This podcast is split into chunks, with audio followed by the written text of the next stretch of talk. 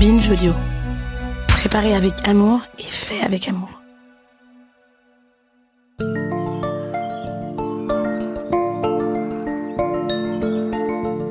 Mes très chers amis, êtes-vous, vous ou un de vos proches, déjà sorti d'un rendez-vous médical bien plus abattu qu'en arrivant? Le soignant vous a-t-il constamment interrompu? A-t-il minimisé vos symptômes, remis en question votre douleur? A-t-il refusé de vous prescrire des examens type IRM ou prise de sang? A-t-il insinué que ce que vous ressentiez, c'était avant tout dans votre tête? Si vous répondez oui à une de ces questions, vous avez peut-être été victime de gaslighting médical. Le gaslighting, c'est une technique de manipulation psychologique qui consiste à remettre en cause les perceptions d'une personne plutôt que d'avoir à se confronter à ce que cette personne dit. Si vous êtes une femme, si vous êtes une personne pauvre, racisée, grosse, vous avez statistiquement bien plus de chances que cela vous soit arrivé et les conséquences sur votre santé peuvent être dramatiques. Je sais pas vous, mais moi je trouve que de plus en plus, chaque consultation médicale où je me rends ressemble avant tout à une joute où je dois prouver que je suis crédible avant de pouvoir être soignée. Je pense qu'il y a plusieurs causes à cela le sexisme presque assumé de certains soignants, la condescendance de classe d'autres, et puis bien sûr, sûrement, l'épuisement de certains, de beaucoup qui voudraient mieux faire. Le gaslighting, ce n'est pas forcément une décision consciente. C'est aussi parfois un réflexe défensif quand on n'a soi-même plus aucun moyen psychique et qu'on n'est plus en mesure d'écouter quelqu'un d'autre.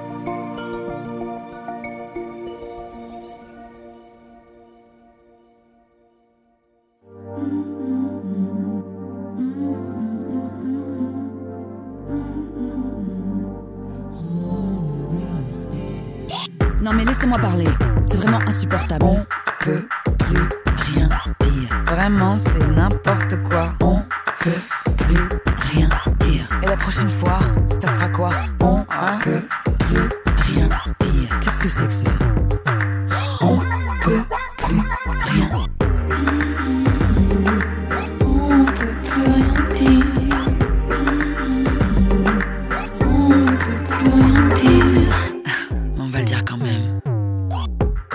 Est-on arrivé là? Notre but aujourd'hui n'est pas de tracher ou d'accuser les soignants, mais de trouver des solutions, de réfléchir aux causes systémiques. Et puis comment faire? Comment faire concrètement pour continuer à se faire soigner, à faire confiance en la médecine? Y a-t-il des techniques, des choses à savoir? Nous allons essayer de vous donner des pistes très concrètes aujourd'hui, mes très chers amis, pour pouvoir affronter les rendez-vous médicaux, et je dis affronter à dessein. Nous avons la chance d'être en la délicieuse compagnie aujourd'hui d'Abigail Deby. Salut Abigail. Salut. Abigail est médecin urgentiste et elle a récemment publié sur Instagram une série de plusieurs textes magnifiques sur l'état de délabrement de l'hôpital.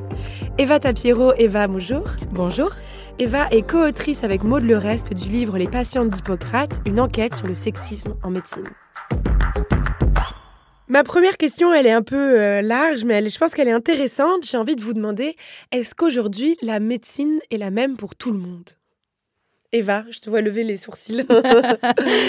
oui, je crois que c'est clair que non, elle n'est pas du tout la même pour tout le monde. C'est, alors, en théorie, elle devrait, euh, ou en tout cas, elle devrait s'adapter justement à, chaque personne. C'est pas forcément le cas aujourd'hui, et au contraire, euh, il y a un certain nombre, un certain nombre de groupes de personnes qui sont euh, maltraitées, qui sont négligées. Et euh, bah, je crois que Abigail peut, peut en parler même mieux que moi.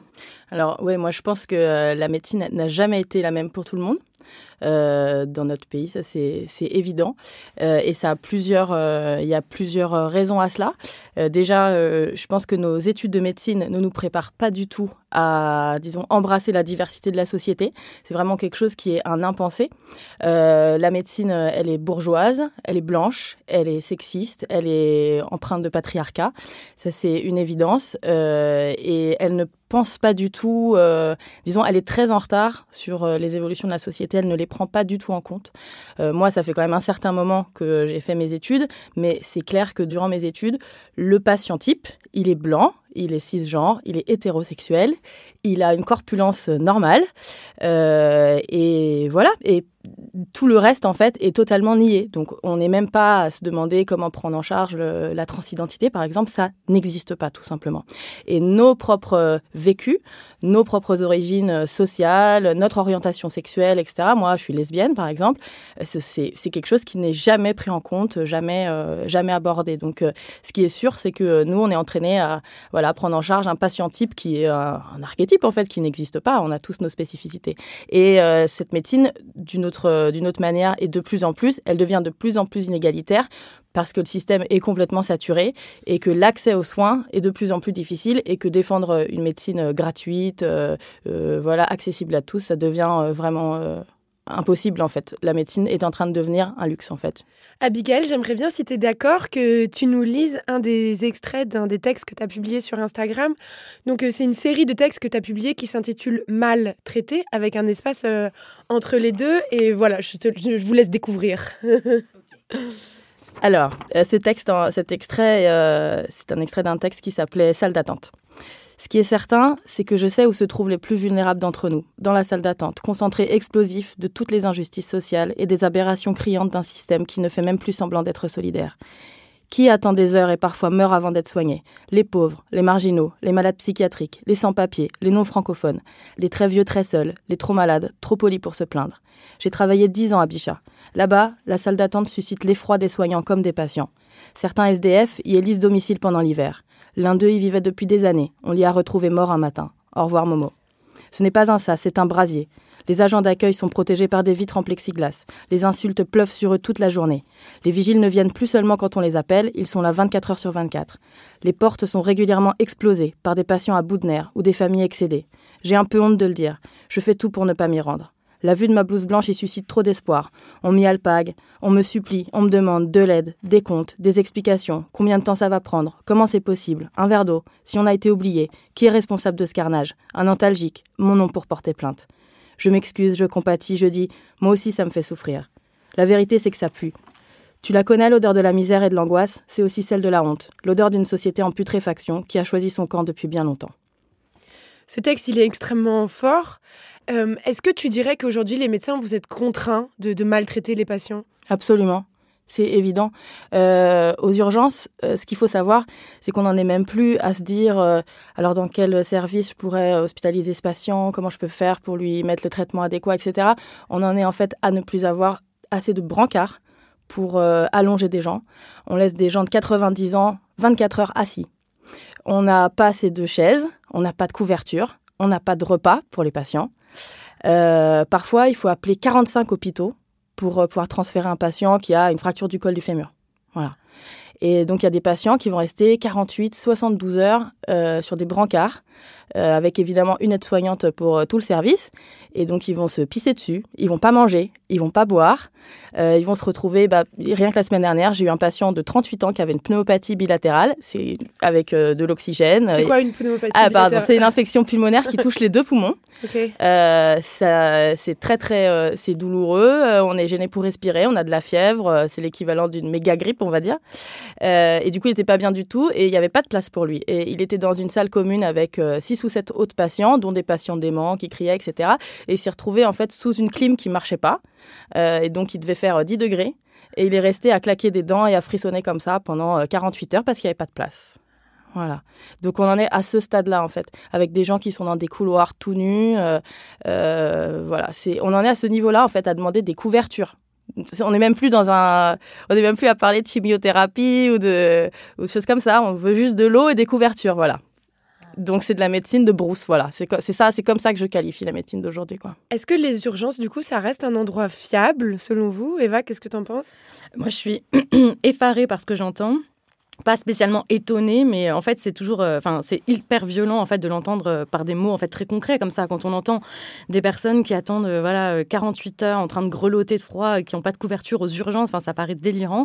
moi, ce que je disais tout à l'heure justement, c'est que personnellement, par exemple, j'ai peur moi. C'est-à-dire que je me dis, j'espère que je n'aurai jamais à aller aux urgences. En fait, ça paraît hallucinant de se dire ça, d'autant plus parce que je suis une femme et encore, je suis blanche, je suis bourgeoise, etc. Mais je me dis, en fait, c'est terrifiant de se dire qu'on est obligé d'aller aux urgences. Je trouve ça terrifiant. On voit tout un tas de gens, même sur Twitter ou partout, qui disent en fait leur, euh, leur, leur peur d'y aller et leur effroi quand ils, ont, quand ils y sont allés ou quand ils ont accompagné un proche. Et, non, en fait, moi j'ai l'impression qu'aujourd'hui, aller aux urgences, c'est un peu la loterie. On peut avoir du bol, euh, on tombe sur un, soignant qui euh, particulièrement veut, veut faire attention à nous, se mettre en burn-out pour nous aider. Donc là, ok, on peut avoir de la chance, euh, ça tombera sur lui le burn-out. mais sinon, non, on n'est pas, on est plus safe en fait. et moi, je trouve ça effrayant, vraiment. Abigail, tu dirais que c'est plus un espace euh, safe, ou en tout cas plus un espace fiable? Non, on n'est pas du tout dans les conditions où on peut travailler correctement parce que euh, les délais d'attente sont euh, monstrueux. Donc forcément, si vous venez et que vous êtes malade, 12 heures après, vous serez encore plus malade. et on... Non, on est, on, est, on est arrivé à un stade qui est au-delà de la, de la, saturation. On ne peut plus prendre en, charge, en, prendre en charge tout le monde. Et pour réfléchir à ça, il faut réfléchir à l'amont, qui est qu'il n'y a plus de médecins traitants mhm. et que les gens sont tellement désespérés qui viennent aux urgences, ils savent qu'ils vont attendre parfois 10, 12, 14 heures pour voir un médecin. Mais alors, alors qu'avant, ils partaient, au bout de 4-5 heures, ils disaient Bon, bah tant pis, je vais aller trouver autre chose. Maintenant, ils se préparent à passer la nuit aux urgences en se disant De toute façon, je n'ai pas d'autre choix. Et euh, même pour des consultations totalement bénignes, ils vont attendre 14 heures parce qu'il n'y a, a, plus de médecins traitants. Et on se retrouve, nous, urgentistes, en fait, à devoir euh, absorber, on va dire, tous les dysfonctionnements du système de santé qui n'ont pas été pensés, c'est-à-dire la médecine générale qui est complètement euh, en déshérence, et toutes les autres spécialités, la psychiatrie et d'autres spécialités. Mais nous, on ne peut pas être ophtalmo, cardio, assistante sociale, pneumologue, cancérologue et médecin généraliste. C'est pas notre, pas notre, on n'est même pas formé vraiment pour ça. On a fini par se former sur le tas, donc je pense qu'on est vraiment devenus des MacGyver de la médecine. Franchement, personnellement, je, pense que je peux traiter un nombre de pathologies assez hallucinant, mais c'est pas souhaitable en fait. Et puis il y a des choses que je ne peux pas faire. Je peux pas faire. Et euh, pareil, la frustration de se dire qu'on attend 10 euh, heures pour être vu par un médecin et qu'après on a 5 minutes à vous consacrer, parce que le problème n'était pas très grave. Mais c'est atroce en fait. Donc euh, non, non, c'est sûr que moi j'ai pas l'impression de, j'ai l'impression de travailler contre mes valeurs. Et j'ai quitté l'assistance publique. Je travaille à l'hôpital Bichat, qui est un des plus gros hôpitaux de l'assistance publique, avec une population extrêmement précaire, où j'ai travaillé pendant presque dix ans. Euh, j'ai quitté ces, urgences parce que euh, ben, je, trouvais, je commençais à trouver ça vraiment difficile. Et je suis partie dans un hôpital plus petit, en banlieue. Euh, et en fait, ben, c'est pareil, quoi. Je travaille clairement tous les jours contre mes valeurs. Et j'ai honte euh, de, prendre en charge les gens comme ça. Quoi. Et, dans ce, dans ce système-là, euh, ce que je trouve assez incroyable, c'est qu'on voit encore des soignants ou des soignantes, mais je pense plus de soignants, qui râlent après les patients qui vont aux urgences, en fait, en disant Mais euh, les urgences, c'est fait pour les vraies urgences, que faites-vous là, etc. Mais en fait, si on, est, si on atterrit là, c'est pas forcément par, par envie, en fait. C'est parce qu'en effet, comme ce que tu disais tout à l'heure, Abigail, en fait, on n'a pas le choix. Quand on n'a plus de médecin traitant, ça dépend où on habite en plus, enfin, bah, parfois on est obligé d'atterrir aux urgences, même si on sait qu'en effet, c'est pas une pathologie qui devrait être traitée par les urgences. Donc on est en plus culpabilisé en tant que patient parce qu'on fait pas les bons choix. Quoi. Eva, dans ton livre, tu parles d'un phénomène qui s'appelle le syndrome méditerranéen. Est-ce que tu peux nous dire ce que c'est? Oui, alors le syndrome méditerranéen, c'est assez drôle parce qu'en fait, moi, j'en ai entendu parler euh, parce que ma maman est infirmière et donc c'est elle qui m'en a parlé en premier. Euh, et elle est infirmière en gynécologie. Enfin, elle a été longtemps l'infirmière en gynécologie. Et donc, le syndrome méditerranéen, c'est en fait quand euh, c'est évidemment un faux syndrome, hein, ça n'existe pas, euh, mais c'est l'idée répandue parmi euh, les soignants euh, selon laquelle les personnes méditerranéennes, donc là il faut entendre en fait personnes racisées, hein, grosso modo, seraient plus vont, vont, accentuer en fait leur, leur douleur. Donc en fait, ils ont mal, mais en fait, ils vont, ils vont être excessifs, ils vont en faire beaucoup trop. Donc en fait, ce qui fait que quand on entend des personnes racisées crier, en fait, on va pas vraiment les prendre au sérieux. On va se dire, oh, ça va, c'est juste qu'ils en font beaucoup, ils en font trop. Et c'est notamment le cas euh, en gynécologie, en obstétrique, où quand des femmes arrivent, euh, sont euh, prêtes à accoucher, ont hyper mal, etc., et crient leur douleur, on dit, mais ça va, en fait, c'est rien du tout parce que c'est juste qu'elles en font trop. Et voilà. Donc, ce qui fait que, avec cette idée-là, avec cette idée que le syndrome méditerranéen existe, on ne va pas traiter la douleur de ces personnes-là de la même façon qu'on aurait traité les douleurs d'une femme blanche, par exemple. Et ça, en fait, ce qui est assez dingue, c'est quand on en parle souvent aux soignants, ils font un peu semblant de dire que ça n'existe pas ou qu'ils n'ont pas trop entendu, alors qu'en fait, quand on parle à tout un tas d'autres soignants, on se rend compte que c'est encore hyper généralisé et que c'est quand même quelque chose qui existe vraiment dans la parole. Euh, enfin voilà, c'est assez, euh, assez répandu quand même. Abigail, tu confirmes? Ah, Je confirme totalement. Euh, même si j'ai l'impression de l'entendre un tout petit peu moins. Mais j'ai une anecdote encore très récente et horrible d'une patiente noire qui est arrivée il y a pas très longtemps, il y a quelques semaines aux urgences là où je travaille, et qui se roulait par terre de douleur en criant et qui avait une présentation effectivement voilà elle criait elle hurlait on on n'arrivait pas très bien à comprendre à comprendre ce qu'elle avait elle s'est retrouvée en box d'isolement psychiatrique attachée aux quatre membres jusqu'au moment où elle s'est mise à saigner. Euh, en reprenant les constantes, on a vu qu'elle avait une tension très basse, qu'elle était, euh, qu'elle avait une tachycardie. Et en fait, elle était en train de faire une grossesse extra-utérine et elle a failli mourir. Ah putain. Voilà. Donc elle a été sauvée de justesse, mais bon, on se rappelle de Naomi Musinga. Et euh, oui, le syndrome méditerranéen, c'est quelque chose que certains soignants euh, voilà, expriment encore. Ça, c'est une évidence. Et ça, évidemment, les conséquences, elles peuvent être euh, mortelles, en fait. Mais en plus, on même peut rappeler par l'histoire de Naomi Musinga, si vous pouviez la expliquer Oui, alors moi, je me souviens plus de quoi elle était, quelle est sa pathologie. Je me souviens plus de la pathologie qu'elle avait, mais en tout cas, c'est une femme, il me semble dans l'Est, hein, je sais plus si c'était à Strasbourg ou quelque chose comme ça, qui a appelé les urgences, qui a appelé les pompiers euh, parce que bah, voilà, elle avait des énormes douleurs et elle disait à l'opératrice en fait du SAMU ou des pompiers, je ne sais mhm. plus, euh, qu'elle était, euh, qu'elle, qu'elle, avait l'impression qu'elle allait mourir. Et au téléphone, on s'est moqué d'elle en fait. On, les, personnes riaient en disant oui, bah oui, tout le monde meurt un jour, etc. Et en fait, tous ces organes, je sais plus comment c'est, organ failure, comment, bon, tous ces organes sont, sont, en fait morts et elle est morte, en effet. donc c'était, mais on l'a pas pris du tout au sérieux en fait. On a entendu cette personne dire je vais très j'ai des douleurs incroyables. Et en effet, elle devait avoir des, douleurs délirantes. Et personne ne l'a prise au sérieux. Et cette femme est décédée euh, ensuite. Et ça, mais ça, ça arrive très régulièrement. Et j'ai lu il n'y a pas si longtemps euh, une, une, enfant, une adolescente qui avait 15 ans et qui est décédée d'un cancer euh, du sein. Euh, sa maman l'a amenée, sa maman l'a amenée pendant des mois voir plusieurs spécialistes et on lui riait au nez en lui disant mais madame on peut pas avoir de cancer du sein à cet âge-là. Et jusqu'à ce qu'il se rende compte qu'en fait ben, en effet c'est un cancer du sein mais bon quand on le prend en charge un an plus tard ben, c'est en fait un peu trop tard. Et donc cette, cette, cette adolescente est décédée. Et ça c'est enfin ça paraît fou en fait parce que même quand c'est pas en fait dit comme ça c'est-à-dire que même quand des soignants vont pas forcément parler de syndrome méditerranéen, c'est quelque chose qui infuse en fait. C'est-à-dire que c'est un peu aussi euh, inconscient. On, on se dit, il y a un truc inconscient que bah, les personnes racisées en font trop. Point. Et donc euh, coller en plus sur le fait que les femmes, on les prend pour des hystériques ou, ou que effectivement les pathologies, on a tendance à les psychologiser.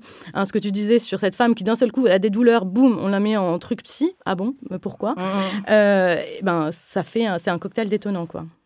Oui, ce que tu racontes, enfin, ce que les chiffres que tu cites dans ton livre sont très éloquents. Eva, euh, par exemple, en France, 56% euh, des femmes meurent quand elles font un infarctus contre 46% des hommes. Parce que souvent, quand elles arrivent aux urgences, on leur diagnostique une crise d'angoisse quand elles ont les symptômes d'une crise cardiaque. Oui, c'est ça, mais il faut, il faut, aussi penser que euh, souvent les études euh, scientifiques euh, ne prennent pas trop en compte les femmes, ont tendance à les oublier. et d'une façon générale, comme je disais, le patient type, c'est un homme de corpulence normale, etc. Et c'est ça qui peut causer des drames. Peut-être qu'on en reparlera, mais c'est pareil pour les patients et les patientes gros et grosses. les dosages des médicaments ne sont pas étudiés pour eux. Et c'est pareil pour les femmes. En fait, on sait que les femmes, elles ont une présentation clinique de l'infarctus qui est différente. Et c'est seulement maintenant qu'on commence à se dire ah, peut-être qu'il faudrait réfléchir au fait que euh, euh, l'infarctus c'est pas euh, qui se tient la poitrine et qui a mal dans les mâchoires et dans le bras. c'est pas que ça en fait. La femme ça peut être des nausées, des douleurs dans le dos, un certain inconfort, etc. Et non non c'est jamais c'est jamais pensé. D'une façon générale en fait j'ai l'impression que tout ce qui sort de ce patient type est considéré comme un problème. Un patient aux urgences, s'il est trop gros, s'il est handicapé, euh, s'il n'est pas blanc, s'il parle pas français, s'il est trop pauvre, etc., en fait, toute déviation de cette norme imaginaire est un problème.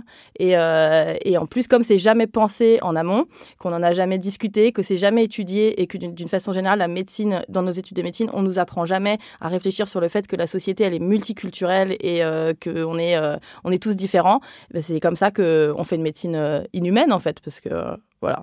Euh, comment faire pour être euh, entendu ou être cru? Est-ce qu'il faut crier plus fort que les autres? Mais, euh, je pense que crier, c'est pas forcément. La... sinon, tu te retrouves attaché en général. Non, mais c'est difficile. Après, je pense que c'est très, très euh, soignant dépendant. Il y a des gens qui euh, essayent de bien faire. il faut aussi dire qu'il y a un niveau d'épuisement global, à la fois des patients et à la fois du soignant. Et quand il se face à face se produit après des heures d'attente, par exemple, le soignant peut être de garde depuis 20 heures, n'avoir pas dormi, n'avoir pas mangé, etc. Il peut être excédé.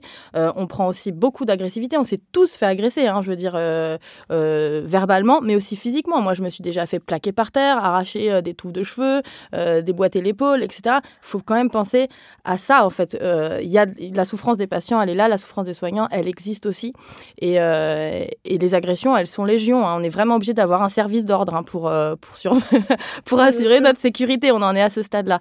Après, je pense que oui, bah, il, faut, il faut insister et espérer, espérer voilà, tomber sur un soignant compatissant. Malheureusement, j'ai pas de, j'ai pas de recette miracle à, donner. Quoi. Non, bien sûr, mais c'est intéressant ce que tu dis sur la fatigue. Peut-être que parfois, avoir un mot à, l'adresse du soignant en disant je sais mm. que vous êtes fatigué, je sais que ça mm. fait longtemps que vous n'êtes pas dormi, mais s'il vous plaît, écoutez-moi, écoutez-nous. Mm. Peut-être que déjà ça peut créer un, je sais pas, un canal de communication.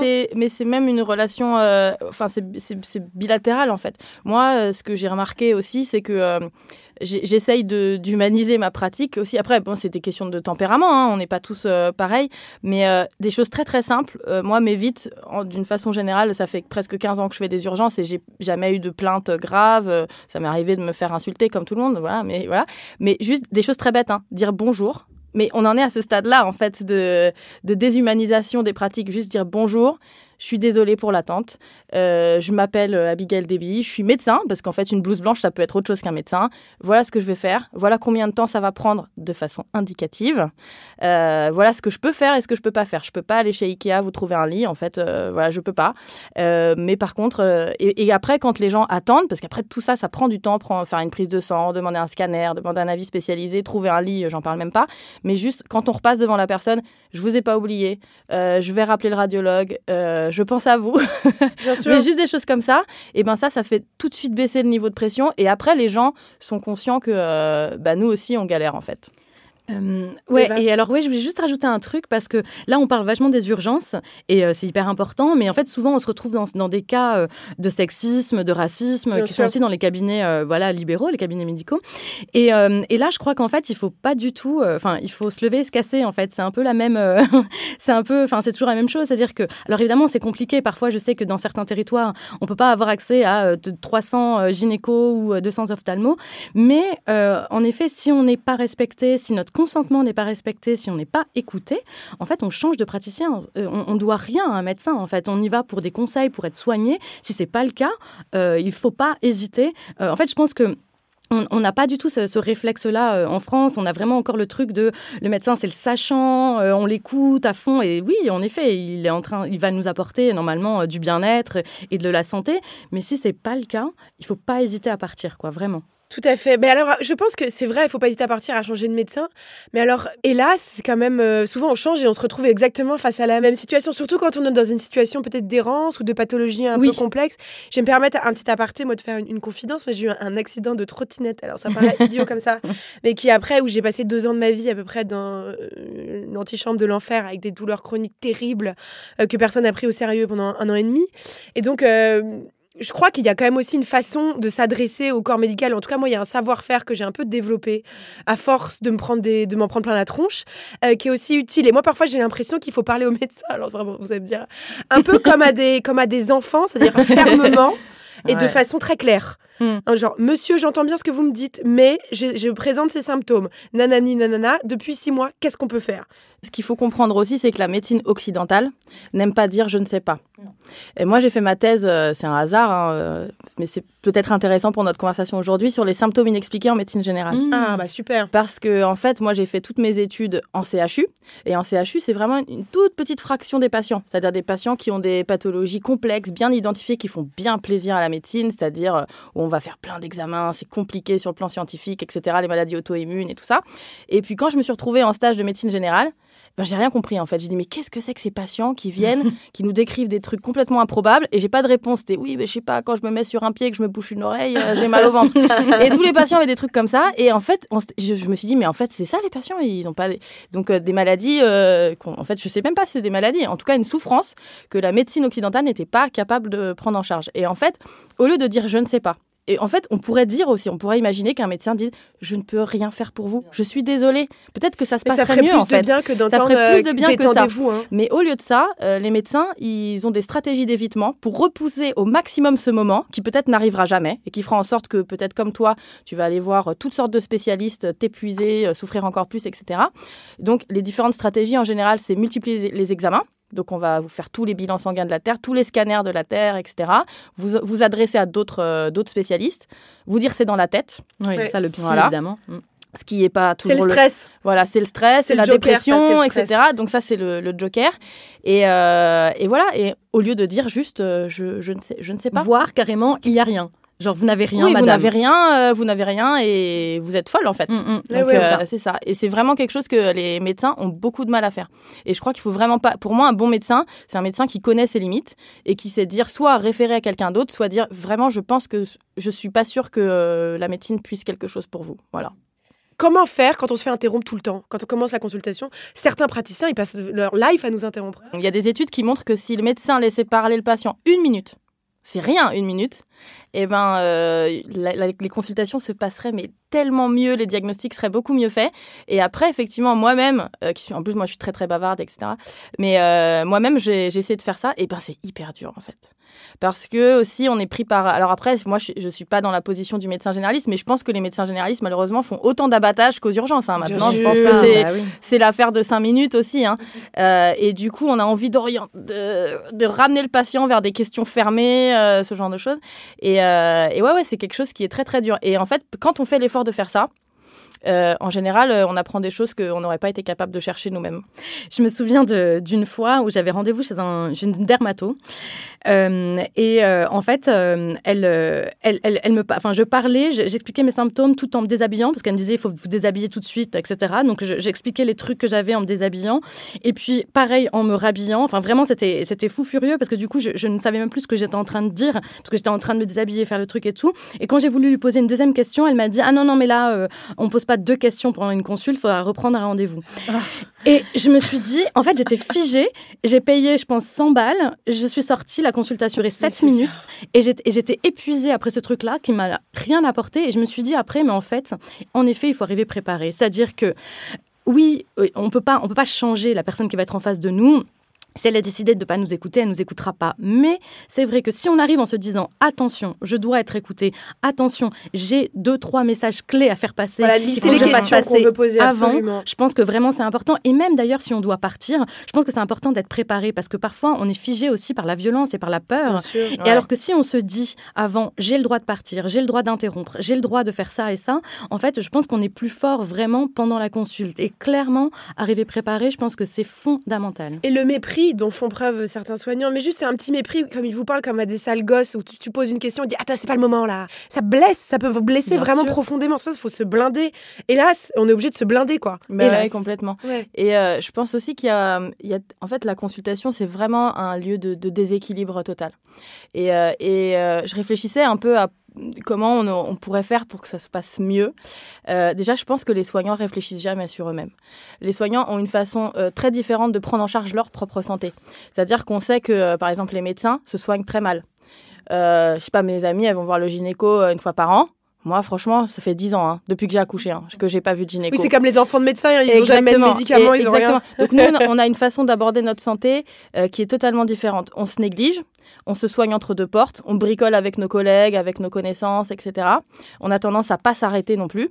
Et il y a toujours cette vision euh, de la médecine qui est un sacerdoce. On s'engage en médecine comme, euh, je sais pas, on rentre dans les ordres, etc. Ça, c'est encore très, très, très présent. Alors aujourd'hui, c'est en train de changer parce que les, gens gueulent, ils ont envie d'avoir euh, une qualité de vie, ils veulent plus travailler 100 heures par semaine, etc. Mais il faut savoir que quand même, globalement, quand on, quand on fait médecine, on doit se sacrifier, quoi. Il faut montrer qu'on travaille. voilà, moi, j'ai déjà travaillé, je sais pas, 39 heures d'affilée d'affilée, sans dormir. Euh, voilà. Et ça, c'est bien vu. Et on, dit, et on se dit toujours, ouais, moi j'ai été travailler avec 39 de fièvre, moi j'ai travaillé avec un plâtre, j'ai fait ci. Et, c'est vraiment, on a, on a cette vision-là. Et donc, du coup, il y a certains soignants qui ne comprennent pas qu'un patient vienne pour un symptôme qui qui pour eux leur paraît euh, vraiment complètement anecdotique. Ah, ils sont tellement habitués à se violenter eux-mêmes. Mais oui, voilà. Donc déjà ça, ils prennent pas soin non plus de leur santé mentale et de leur épanouissement euh, personnel. Et euh, personne durant tes études de médecine va te dire attention quand même, il faudra faire attention à te préserver des passions, une vie en dehors de la médecine, à t'occuper de, enfin je sais pas, de ton couple, tes amis, tes enfants si t'en as. c'est vraiment donc déjà ça, c'est très très déséquilibré. Et après, je pense qu'il y a une réflexion beaucoup plus globale à avoir, qui est que le médecin euh, détient un savoir qui, en fait, il n'y a aucune raison qui monopolise ce savoir. C'est-à-dire que la connaissance de notre propre corps, de notre anatomie, du fonctionnement de notre corps, c'est incompréhensible pour moi que ce, soit, que ce soit réservé aux médecins. Et je comprends pas en fait que dès l'école maternelle, on nous apprenne pas comment fonctionne notre corps et pourquoi en primaire on nous, on nous apprend, je sais pas moi, euh, la circonférence de Jupiter et qu'après on sache pas placer nos propres organes dans notre propre corps.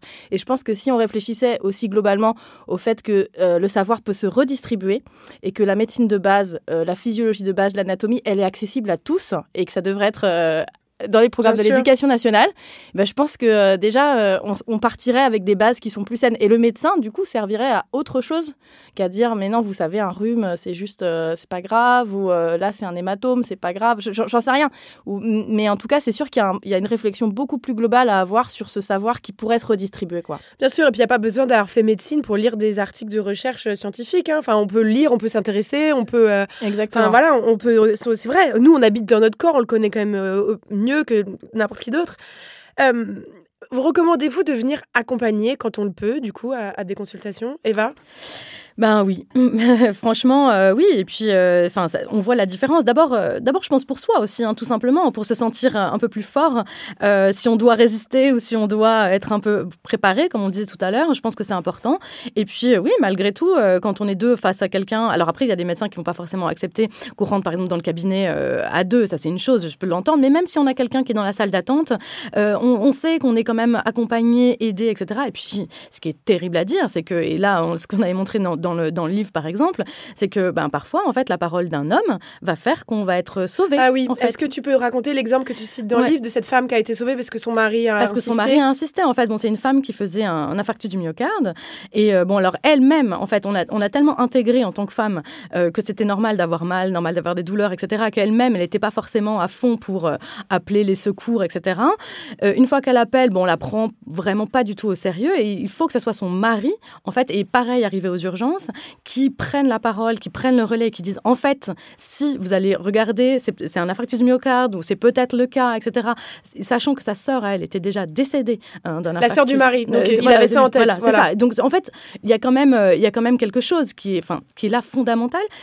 Et c'est grâce à un homme que cette femme a été soignée et qu'on a pris au sérieux ses douleurs, qu'on a pris au sérieux euh, ses symptômes pour aller soigner son infarctus du myocarde, en fait. Et ça, bah, en fait, c'est terrible, mais jusqu'à ce que ça change, jusqu'à ce qu'on soit considéré à égalité, ben, c'est à nous de nous armer, en effet, euh, dans ce sens-là. Moi, j'avais listé trois conseils peut-être ou astuces où euh, ça me faisait beaucoup de bien de m'être conditionnée avant d'aller à un rendez-vous médical que j'allais pas être rassurée, que c'était pas des psys. Euh, j'ai une amie euh, racisée qui va toujours chez le médecin en tailleur ou aux urgences habillée en girl boss. Et enfin, alors venir accompagner c'est difficile, je trouve, quand on travaille, etc. Mais avoir quelqu'un au bout du téléphone, est-ce que je peux t'appeler si ça se passe mal ou un petit texto, parfois déjà je trouve que ça aide. Et il y avait le New York Times qui avait fait un article et qui avait listé plusieurs phrases à dire aux soignants si on se sent euh, pas écouté. Il y en avait une notamment qui disait Est-ce qu'on peut faire une pause? Je ne pense pas que vous m'ayez entendu. Je vais recommencer donc. Ou alors, ça fait plusieurs mois que je présente ces symptômes. Comment peut-on avancer? Enfin, des choses comme ça, un peu, un peu carrées, un peu claires. Qu'est-ce que vous, vous en pensez? Ouais, après, bon, moi, j'ai ma vision d'urgentiste. Euh, je pense que, euh, sincèrement, venir accompagner aux urgences, c'est une bonne idée, même si, euh, dans la plupart des cas, les urgences sont tellement saturées qu'on a vraiment du mal à laisser rentrer les accompagnants. Donc, on les fait rentrer, par exemple, si la personne pas, ne peut pas communiquer, démente, etc. Mais moi, en fait, en vrai, j'essaie de, de les faire rentrer parce que pour des choses tout, tout enfin, bêtes, hein, comme la nourriture, un verre d'eau, tout ça, c'est vraiment, c'est eux qui vont s'occuper des patients âgés, etc. et oui, oui, je pense que la présence, la présence d'un proche, c'est c'est très bien. Et je pense qu'il faut quand même être conscient des, du fait qu'on a très très peu de temps. Et malgré tout, sans faire de reproches hein, aux patients, il faut quand même essayer d'aller à l'essentiel parce qu'on a quand même, on a quand même des patients qui vont se perdre un peu dans les détails de leurs dix derniers repas, etc. Et franchement, c'est trop dur. On, on, peut pas en fait. J'aimerais mhm. bien, hein, moi, pouvoir écouter les gens pendant trois quarts d'heure. J'adore ça en plus. Mais franchement, je peux pas. Donc vraiment, je pense qu'il faut rester sur des choses très concrètes. Si on a déjà fait des examens, il faut les amener parce que les patients aussi disent ouais, j'ai fait une prise de sang ou j'ai pris tel traitement, mais ils sont pas capables de dire quoi. Il faut, je pense qu'il faut venir avec limite comme si on préparait un, un exposé quoi, ou limite un petit PowerPoint mental avec tout ce qu'on a fait, etc. Et, il faut malheureusement, il faut vraiment essayer d'aller à l'essentiel et de rester assez concret quoi. Je suis contrainte de vous interrompre quelques secondes. On se retrouve tout de suite.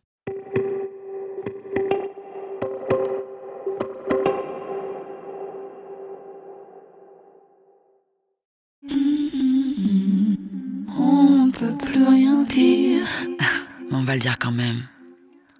Un grand merci d'être avec nous. C'est toujours On peut plus rien dire. Nous sommes en train de nous demander comment affronter les consultations médicales en la délicieuse compagnie d'Abigail et Eva. Et avant de continuer notre conversation, j'aimerais qu'on écoute un extrait du Serment d'Augusta. C'est un podcast extraordinaire qui a été créé ici chez Binge Audio pour repenser la relation soignant-soigné. Il a été réalisé par Olympe de et Emmanuel Flamand-Rose, professeur et neurologue. À l'origine de cet épisode, un stage d'observation au SAMU d'Avicenne, à Bobigny, en Seine-Saint-Denis. Ce soir-là, c'est ma première nuit. J'accompagne l'équipe du SMUR. On est en février 2021, en pleine troisième vague de Covid. Beaucoup de nos sorties consistent à transférer des patients-patientes depuis les urgences d'un hôpital vers la réa d'un autre hôpital, ou encore de réa à réa spécialisée. Nous sommes à l'hôpital Jean Verdier, à Bondy. Nous venons chercher une personne que l'on doit emmener à Cochin où viennent juste de s'ouvrir une dizaine de nouvelles places en réa. Nous entrons dans le box des urgences. Une femme nous attend, elle est consciente, elle est demi-assise. Elle a 45 ou 50 ans, les cheveux courts et blonds, des grands yeux affolés au-dessus de son masque à oxygène, avec l'eau 2 poussée à fond. Elle est petite et très corpulente. C'est donc une personne particulièrement vulnérable au Covid. Bonsoir. Bonsoir. On vous amène une femme de 45 ans. Elle a appelé parce qu'elle avait une détresse respiratoire. On l'a retrouvée chez elle, on, l'a mise sous 10 euh, litres d'oxygène. Mais c'est possible que vous ayez besoin de l'intuber dans les heures à venir. Ok, bah je vous laisse voir avec ma collègue parce que je pense qu'on va devoir la transférer. D'accord, ok, bonsoir. Effectivement, il n'y a plus de place, il va falloir la transférer à Cochin. Thomas, est-ce que tu peux te charger de la changer de brancard? Euh, Par contre, elle va changer de brancard toute seule. Euh, moi, je porte pas ça. Hein. Je ne porte pas ça, ce qui dit le, brancardier, pour euh, faire référence à une personne grosse. Est-ce que c'est une scène banale, euh, Abigail? Très banale. Euh, la prise en charge des patients gros et grosses, elle est vraiment... elle, est, elle est horrible en fait. Il n'y a pas de matériel adapté. Il n'y a pas parfois d'ambulance. Il n'y a pas de chambre pour ce. Voilà, en fait, il faut une ambulance bariatrique, etc. Et les réflexions grossophobes, oui, elles sont légion. On sent très bien que c'est un problème, en fait. En fait, c'est. Euh, voilà, voilà d'une façon générale, les réflexions euh, euh, racistes, misogynes, transphobes. elles existent, hein. elles existent et elles sont, elles font partie de cet humour qu'on aimerait bien voir disparaître, qui est euh, l'humour de carabin, l'humour potache de salle de garde, euh, qui est quelque chose d'historique hein, dans la médecine, euh, qu'on supporte de moins en moins. Moi, je vais jamais manger en salle de garde parce qu'être entouré de fresques murales pleines de bites et de, de scènes de sodomie, ça m'intéresse pas trop, ça me dégoûte, hein, ça a tendance à plutôt me couper l'appétit. Donc quand même, je pense que c'est en train de changer un petit peu parce que la profession, elle, s'est féminisée, elle se diversifie aussi. Hein. il y a de plus en plus, il y a plus en plus de diversité dans, parmi les médecins mais, ça bouge très, très, très, très, très, très, très lentement. Donc, euh, oui, oui, non, ce n'est pas des réflexions qui m'étonnent. Encore une fois, pour euh, rester euh, dans le domaine un peu concret, Navrait toujours y revenir. comment réagir si on est face à un médecin grossophobe, selon vous? Alors là, vraiment, je sais pas du tout. J'ai aucune idée de comment est-ce qu'on peut réagir à une chose. En fait, c'est très compliqué parce que moi, le, l'exemple que j'ai en fait sur la grossophobie, sur le racisme, etc. Encore une fois, c'est ma maman qui me le raconte et en fait, c'est quand les personnes sont endormies sur la table d'opération. Et en fait, bon bah là, on risque pas pouvoir réagir, mais par contre, c'est ultra violent parce que je me dis en fait toutes ces choses qui se passent lorsque on est endormi juste avant une opération et la façon dont on se fait violenter. Et je peux pas imaginer qu'on se fasse bien soigner dans ces conditions en fait quand on ne respecte même pas euh, le, corps et la personne qui est qui est à cet endroit-là. Après, quand on se prend vraiment une réflexion directement, j'ai l'impression que ça arrive pas forcément aussi, aussi euh, de façon aussi euh, radicale que ça. Euh, on va pas nous le dire en face comme ça. Donc c'est difficile, je pense, de réagir. Et je sais pas trop comment, si on, si on a cette, cette sensation-là, on peut réagir à ce moment-là. Peut-être si on se sent assez fort, mais c'est dur parce que quand, si on se prend une réflexion ou qu'on le ressent, c'est dur de pouvoir réagir directement, mais on peut-être le call out tout de suite, en fait, en disant mais c'est pas possible de me parler comme ça ou c'est pas possible de me dire ça, puisqu'en fait, en fait, je suis un patient, je suis une patiente, et peut-être, en fait, c'est une façon tout simplement, euh, sans rentrer, monter dans les tours, mais juste de mettre en face euh, la personne de ce qu'elle est en train de, faire et de dire. Après, je pense que c'est hyper compliqué en réalité, parce que souvent, on, se sent tout petit d'un seul coup, on se sent hyper écrasé, donc euh, c'est difficile de réagir à une chose pareille comme ça. Mhm. Ah oui, surtout quand on est en situation de vulnérabilité. Et puis, je pense que quand on se prend une violence, d'une façon générale, il y a un effet de sidération. Bien sûr. Et alors, quand on est malade, c'est encore pire. Moi, je pense que vraiment, ce qui va peut-être changer les choses, c'est qu'il faut parler, en fait. Il faut vraiment parler. c'est ce qui se passe pour les maltraitances gynécologiques, obstétricales. Euh, c'est aussi ça qui fait qu'on développe des listes de soignants safe euh, que les médecins détestent. Hein. Franchement, il faut bien savoir que la communauté médicale est hyper vénère de voir que euh, qu'on peut choisir son soignant, qu'on peut faire des listes, etc. Il y a toujours un petit point Godwin, ça machin. Ils, ils sont pas contents hein, globalement, mais moi j'encourage les gens. Si vous trouvez un médecin qui est sympa avec les noirs, avec les trans, avec les gros, allez-y quoi, partagez, diffusez et foutez la honte aux autres en fait. Moi je pense qu'il faut pas avoir, il faut pas avoir honte ça. Et plus on va parler, plus on va s'organiser collectivement en tant que patient, soignant, pour dénoncer ces violences, ça marche quand même. Ça marche quand même. Par exemple, euh, sur le plan euh, de la gynéco et de l'obstétrique, on voit que ça bouge quand même. Il y a des, médecins qui vont, qui vont être condamnés. Euh, il y a des choses qui seront plus, qui seront plus tolérées. donc, je pense que libérer, libérer la parole et s'organiser collectivement pour refuser ces maltraitances, c'est très très important. Et bah, très récemment, par exemple, j'ai partagé un texte sur moi, ce qui m'est arrivé euh, quand j'ai fait une fausse couche précoce et que j'ai dû avoir un curtage et que je suis passée de l'autre côté sans dire que j'étais médecin. Et ma journée était atroce. Vraiment, j'ai subi, on m'a on dit que je, on savait même pas que c'était une fausse couche. On, on croyait que j'avais fait une IVG. Donc on m'a dit alors comment vous allez faire maintenant pour la contraception? On m'a laissé baigner dans mon sang comme ça. On m'a tapé sur l'épaule en me disant allez, vous inquiétez pas, vous en aurez d'autres des enfants. C'était une journée atroce. J'ai fini par fuguer euh, en arrachant ma perche. Je suis rentrée chez moi en taxi. On m'a jamais demandé si je m'étais pas fait écraser par une voiture. Bref, je suis passée de l'autre côté et ce que j'ai vu pendant cette journée était mais effarant. J'étais atterrée, euh, c'était horrible. Et, euh, et, du coup, je me dis rien qu'en parler. J'ai vu les commentaires en dessous et quasiment tous les gens qui ont mis des commentaires, c'était moi j'ai fait une grossesse extra-utérine, moi j'ai fait ci, moi j'ai fait ça, et tout le monde avait une expérience atroce. Et je pense que c'est, important d'ouvrir la, d'ouvrir le débat là-dessus parce que c'est des choses ultra fréquentes et qui sont pas, euh, n'étaient pas dites en fait jusqu'ici. C'était pas dit et, c'est pour ça que je pense que les associations de patientes notamment c'est hyper important parce que en réalité cette parole-là aussi parfois on sait pas où la porter. Euh, si on va toquer à l'hôpital en disant oui, euh, votre médecin, il est horrible et tout, on ne sait pas trop si on va être hyper entendu ou pas. Alors que s'il y a 500 personnes qui viennent euh, faire le même, le même constat, là, d'un seul coup, ça devient plus fort. Et il y a des associations de patientes comme ça qui ont fait pression parce qu'il y avait des récits, mais immonde. Enfin, par exemple, si on peut parler du professeur Émile Daraille, par exemple, hein, euh, qui est bon emblématique. Il y en a d'autres, hein, mais est-ce que tu peux expliquer? Oui, alors le professeur Émile Daraille, il était, euh, il est soignant à, l'hôpital Tenon. Euh, il est accusé de plusieurs. Alors, il est accusé de viol. il y a une enquête préliminaire qui a été ouverte, pas sur les faits de viol, mais sur des faits de violence. et donc là, il a été démis d'abord de ses fonctions à l'hôpital, mais il avait le droit de continuer à, pratiquer. Enfin, il y, a, eu tout un tas de, de, de conséquences mais les conséquences qu'il y a eu euh, pour lui et sa carrière sont plus venues de la pression en fait faite par euh, les associations de patientes et notamment Stop Vogue que euh, vraiment de la justice. Parce qu'en réalité, même là, en mai dernier, je crois, je sais plus exactement le mois, mais en tout cas, en printemps ou, l'été dernier, il était encore invité lors d'une conférence et ça posait de problème à personne, en fait, jusqu'à ce que l'association voilà, fasse pression à nouveau et ils ont annulé sa présence euh, euh, à, la conférence. Mais en fait, c'est des gens, enfin là, on parle de, de, dizaines de, euh, de, témoignages. Donc c'est quand même quelqu'un, enfin, en fait, ce qui est terrible, c'est que oui, ça a marché d'une certaine façon, mais voilà ce qu'il faut, voilà, voilà le, l'amoncellement de témoignages et l'amoncellement de violence qu'il faut pour que ça ait des conséquences. Donc, quand on parle de choses un peu moins graves, entre guillemets, euh, ça reste quand même euh, encore euh, compliqué. Si je peux donner un petit conseil aux patients, vous pouvez porter plainte en fait. Mais par contre, il y a deux voies différentes. Si vous portez plainte contre l'hôpital, en fait, c'est le service juridique de l'hôpital qui va traiter la plainte et parfois le médecin, en fait, la responsabilité sera portée collectivement par l'établissement.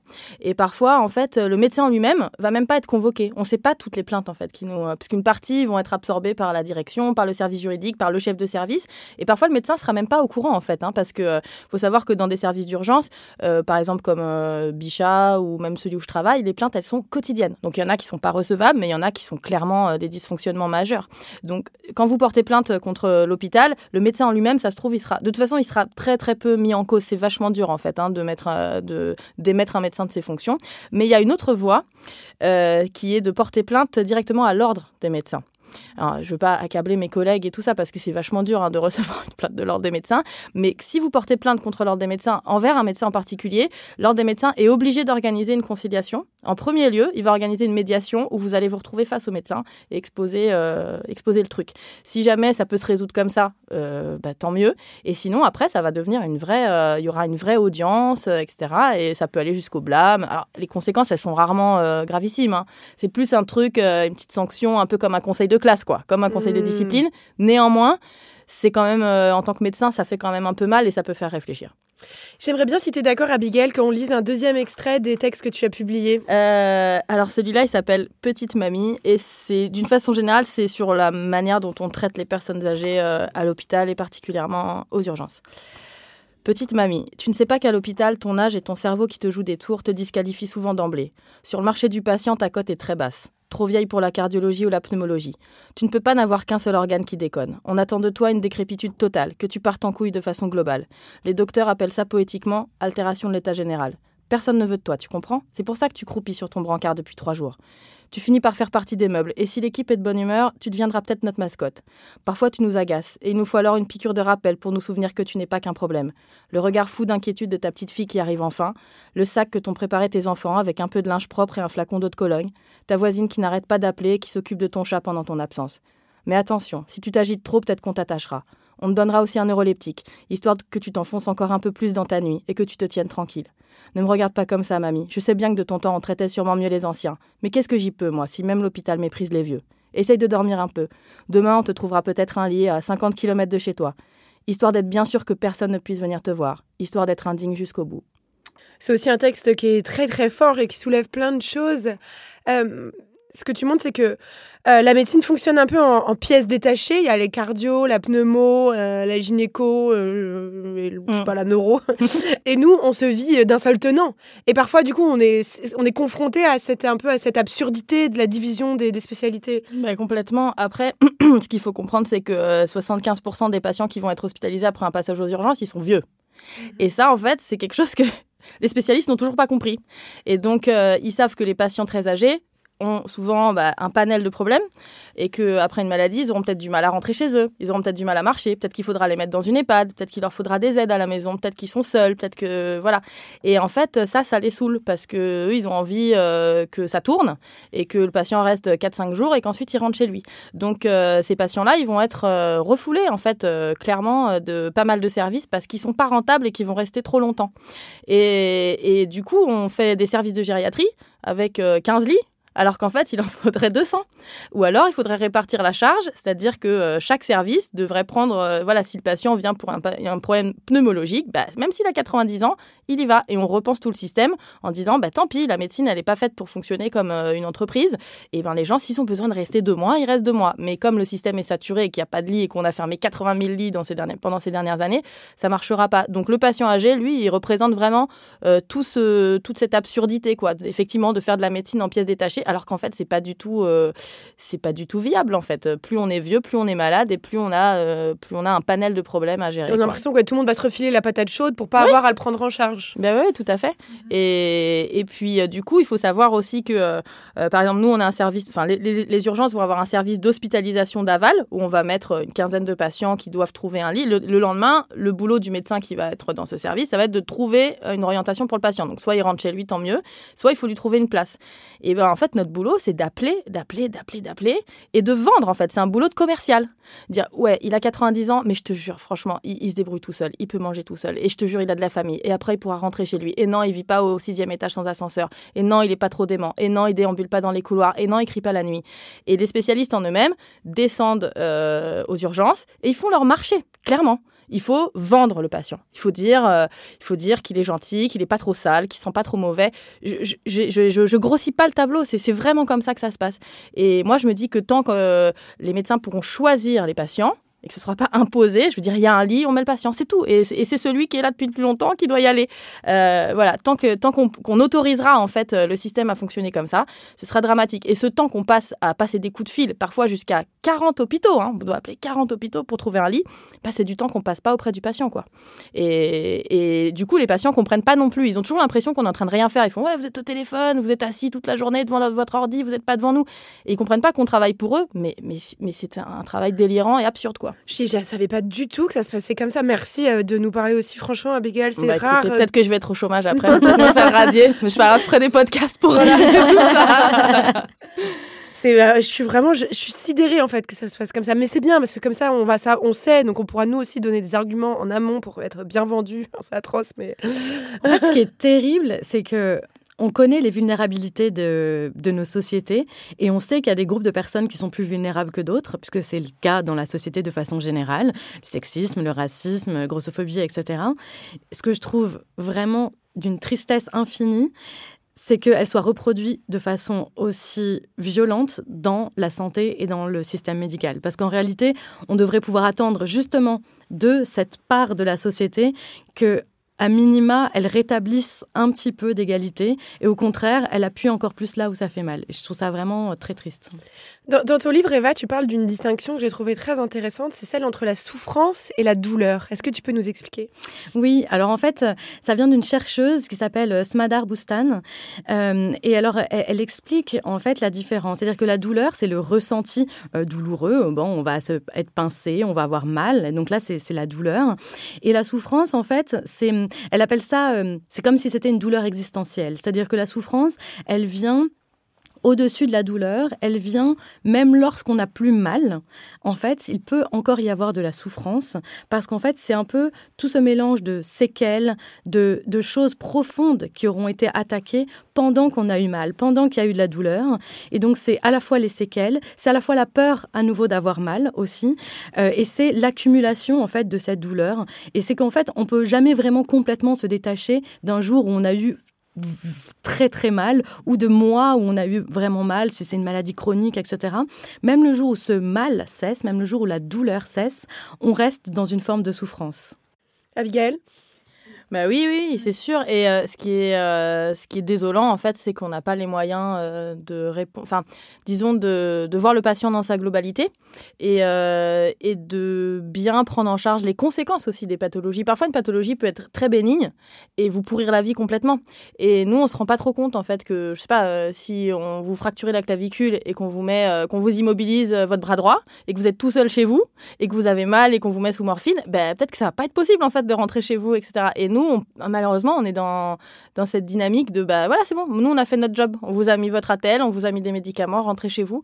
Et c'est vrai que de, toute façon, d'une façon générale, la médecine occidentale, elle n'est pas euh, holistique. J'ai pas trop envie de, de, de, basculer dans le bien-être ou dans, les, dans la médecine douce, mais n'empêche qu'on a des leçons, nous, en tant que médecins, à tirer de, euh, par exemple, ces médecines parallèles vers lesquelles les patients euh, vont se tourner. En fait, tout ce qui est empathie, prise en charge globale, écoute, care, En fait, les, gens maintenant, ils vont plus aller sur Médoucine que sur Doctolib. Et, et quelque part, je ne peux pas leur en vouloir. Et nous-mêmes, on doit tirer les leçons de ça et, se dire qu'est-ce que ces patients vont chercher qui ne trouvent plus, qui ne trouvent plus dans la médecine, euh, la médecine traditionnelle, euh, allopathique, comme on dit? Ben, c'est ça, en fait. C'est juste une écoute et dire bah voilà, qu'est-ce que voilà, vous avez ça comme pathologie, ça, vous, ça va vous poser quoi comme problème? Qu'est-ce que ça va être euh, votre vie maintenant que vous avez cette maladie-là, quoi?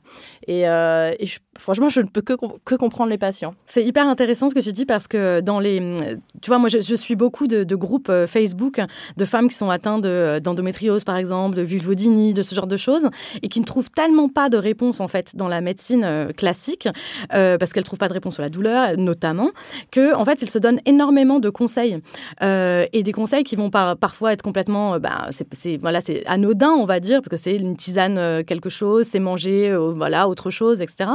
Mais on sent cette détresse qui en fait les amène parfois à faire confiance à des gens qui sont pour le coup dangereux. Et en fait, il y a aussi, il y a aussi cette part-là en fait qui est hyper grave parce qu'on délaisse, euh, on délaisse bah, les femmes en particulier, mais on délaisse tout un tas de gens.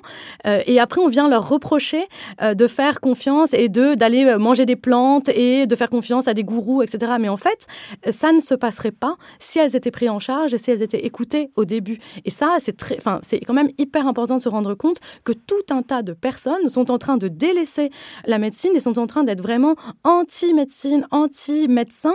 Et ça, c'est grave quand même, parce qu'on ne devrait pas en arriver là, je pense. Euh, merci Eva Tapsiro, je rappelle le nom de ton livre Les patientes d'Hippocrate. Merci Abigail, on peut te suivre sur Instagram et peut-être bientôt, euh, peut-être lire tes aventures, enfin tes aventures, tes mésaventures. Euh, merci d'avoir été avec nous, merci à notre chargé de production Charlotte Bex et merci à notre réalisateur Paul Berthiaud. À très bientôt les amis.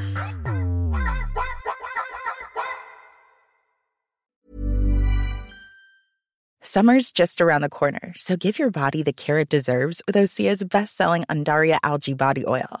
Created by infusing Undaria seaweed in barrels of botanical oils, it leaves skin silky soft and glowing. Plus, it's clinically proven to improve elasticity and deeply moisturize without feeling greasy.